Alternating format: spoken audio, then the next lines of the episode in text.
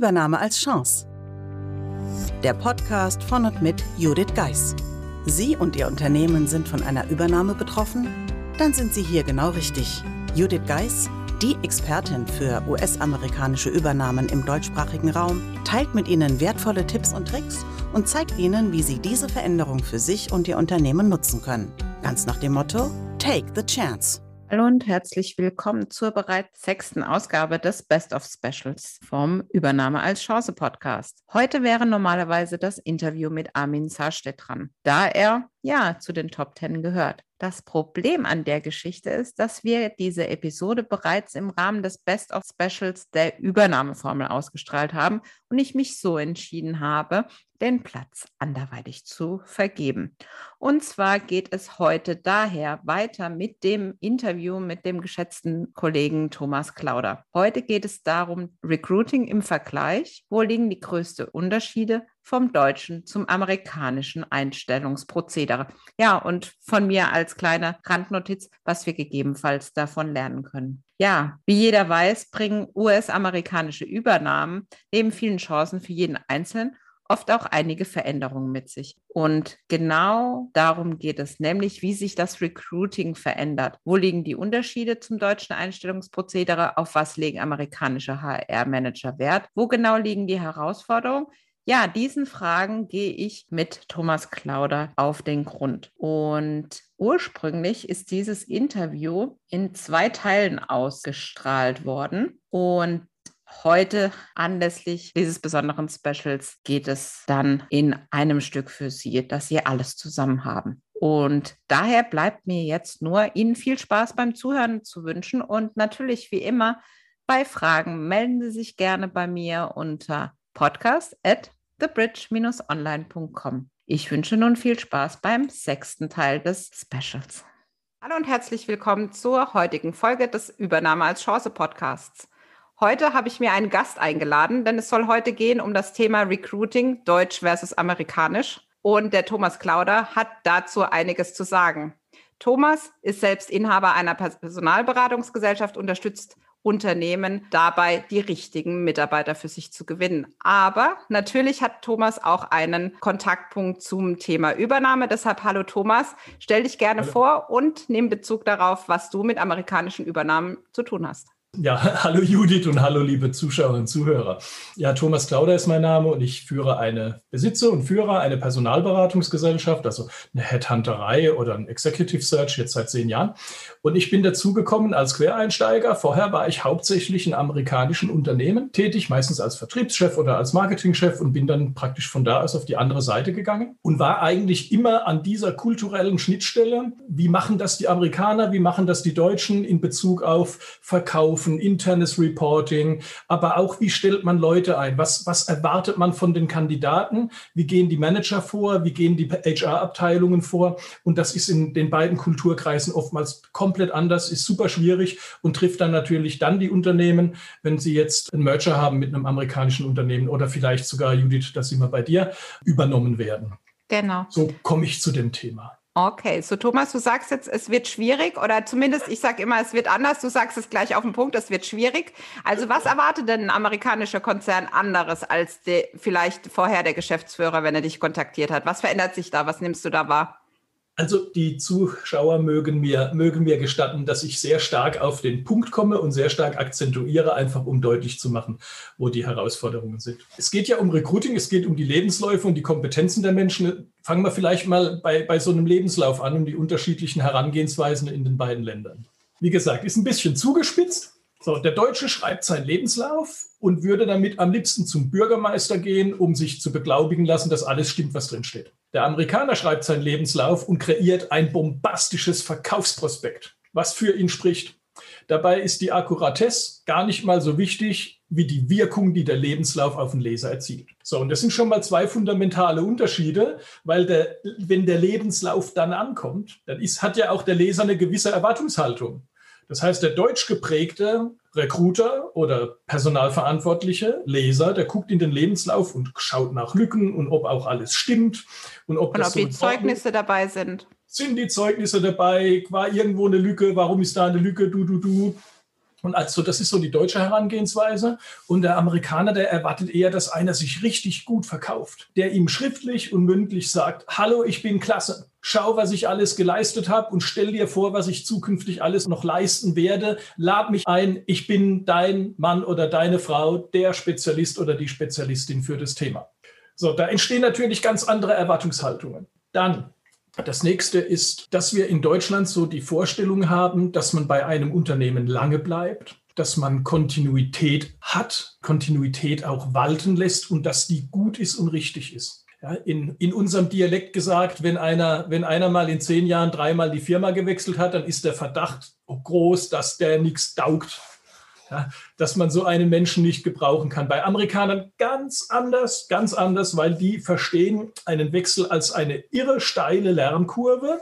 Und ein Mensch, der in zehn Jahren fünf Firmen sieht, wird als viel wertvoller, dynamischer, flexibler, breiter aufgestellt, insgesamt als kompetenter und attraktiver empfunden. So, und jetzt kommen wir zu dem Punkt. Nur diese beiden fundamentalen Herangehensweisen.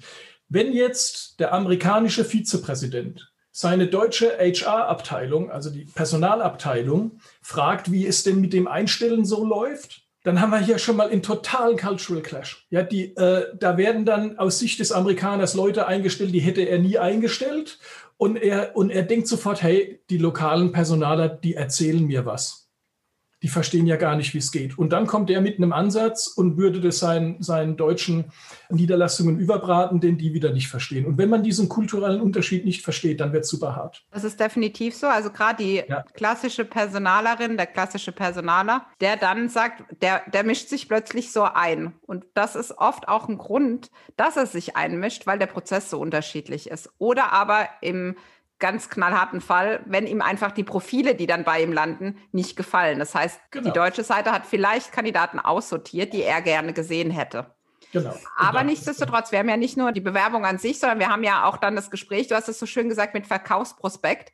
Also da auch für die Bewerber und Bewerberinnen, die sich bei einem amerikanischen Konzern bewerben. Da ist es meist ja auch dann je nach Position mehrstufig. Das heißt, man kommt dann von der klassisch deutschen Welt irgendwann dazu, dass vielleicht in Europa oder in den USA jemanden auch noch, sag ich jetzt mal, erleben will in einem Gespräch. Und das Gespräch läuft ja dann eigentlich auch anders ab, oder wie siehst du das? Das läuft auch völlig anders ab, ja. Denn in Deutschland wird typischerweise der Kandidat so auf seine auf seine Authentizität gecheckt, es wird darauf gecheckt, es, es, wird gecheckt, was hat der oder diejenige alles getan und wie war das und warum hier eine Lücke und warum sind sie da weg und dahin. Das sind so die typisch deutschen Vorgehensweisen, die eingeschliffenen.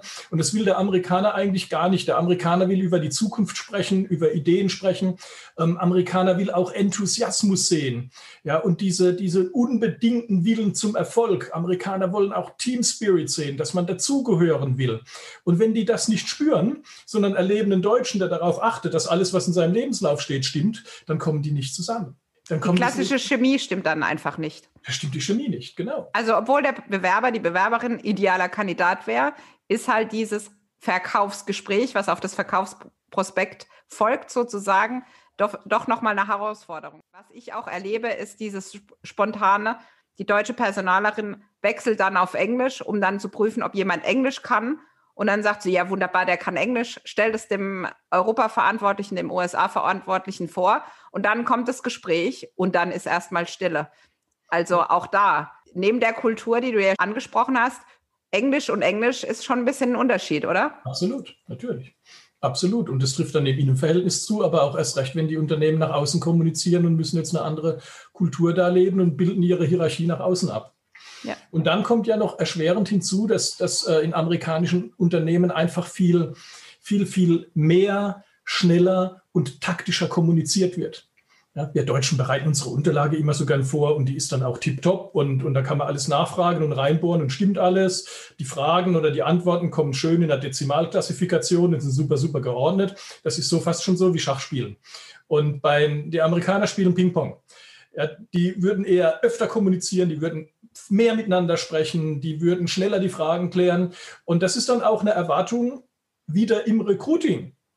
Ja, während der, der deutsche Manager geduldig wartet, bis nach etlichen Wochen die deutsche Personalabteilung drei ganz toll evaluierte, passende Profile präsentiert, würde der amerikanische Manager lieber mal die ersten zehn gleich sehen Ja, ob die dann so super passend sind und so gut, ist egal. Aber er möchte das Gefühl haben, dass man für ihn arbeitet, dass die Personalabteilung Dienstleister ist, dass die jetzt mal Profile anbringt und dass man in der Kommunikation, im Austausch dann das Suchprofil verfeinert, dass man über die Kandidaten spricht, dass man sagt, ja, und bei dem fand ich das stark und bei dem stark fand ich das und deshalb brauchen wir als nächstes hier diese und das einfach mehr Interaktion ist. Und wenn dann die deutsche Personalabteilung denkt, okay, ich stelle jetzt Verkäufer oder Controller ein, ich habe vier, fünf Wochen und dann gibt es zwei, drei zur Auswahl, dann denkt der amerikanische Manager, die schaffen nichts. Das war mir Aber sofort auf der Zunge. Also das ja. ist auch wirklich was, wo man, also als deutscher Geschäftsführer ist vielleicht wirklich so, ja, was gibt's mir jetzt den Riesenberg? Auch das wird sich einfach ändern. Und diese mhm. Mitsprache ist schlicht und ergreifend eigenes Interesse, weil er natürlich auch eine Vision, du hast es schön auch aufgebracht. Also wie passt dieser Mitarbeiter in meine zukünftige Vision, zum Beispiel von der Vertriebsabteilung? Und das ist dann auch nicht nur der Vertriebschef, sondern mhm. auch die Mitarbeiter dazu. Und ja. würdest du sagen, dass es für den Amerikaner dann lieber ist, wenn jemand schon Vorerfahrung hat in amerikanischen Konzernen oder erlebst du oder hast du Amerikaner eher offen erlebt, zu sagen, es geht auf den Mensch an und wenn der den Biss hat, dann passt er schon zu uns und wir werden das schon zusammen machen? Da sind Amerikaner grundsätzlich offener. Also während der Deutsche auf die Inhalte und aufs Profil guckt, schauen die, die Amerikaner eher auf die Persönlichkeit und denken in Chancen. Ich habe äh, Amerikaner immer so erlebt, dass sie kein Scheitern fürchten, dass sie immer Chancen geben und dass sie einen, der etwas tut und scheitert, viel, viel höher schätzen als einen, von dem sie das Gefühl haben, der tut es nicht. Bitte erlaubt mir übrigens den generischen Maskulin, den ich immer verwende. Natürlich sind Alles auch gut. Frauen. Alles gut.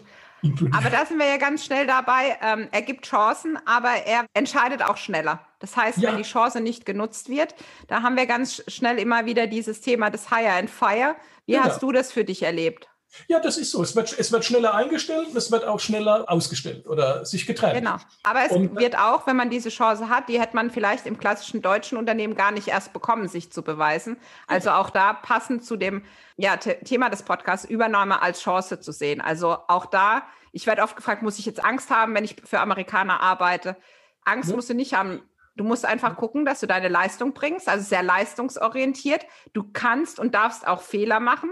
Ich sage immer, du darfst und kannst Fehler machen, aber bitte nur einmal, keine zwei und keine dreimal. Und dann natürlich fühlt man sich dann angezählt, weil was passiert der deutschen Personalerin, wenn sie ihren Stiefel weiter so macht wie bisher? Kannst du da vielleicht mal einen Einblick geben, was da dann passiert zwischen dem amerikanischen Ansprechpartner und der Personalerin?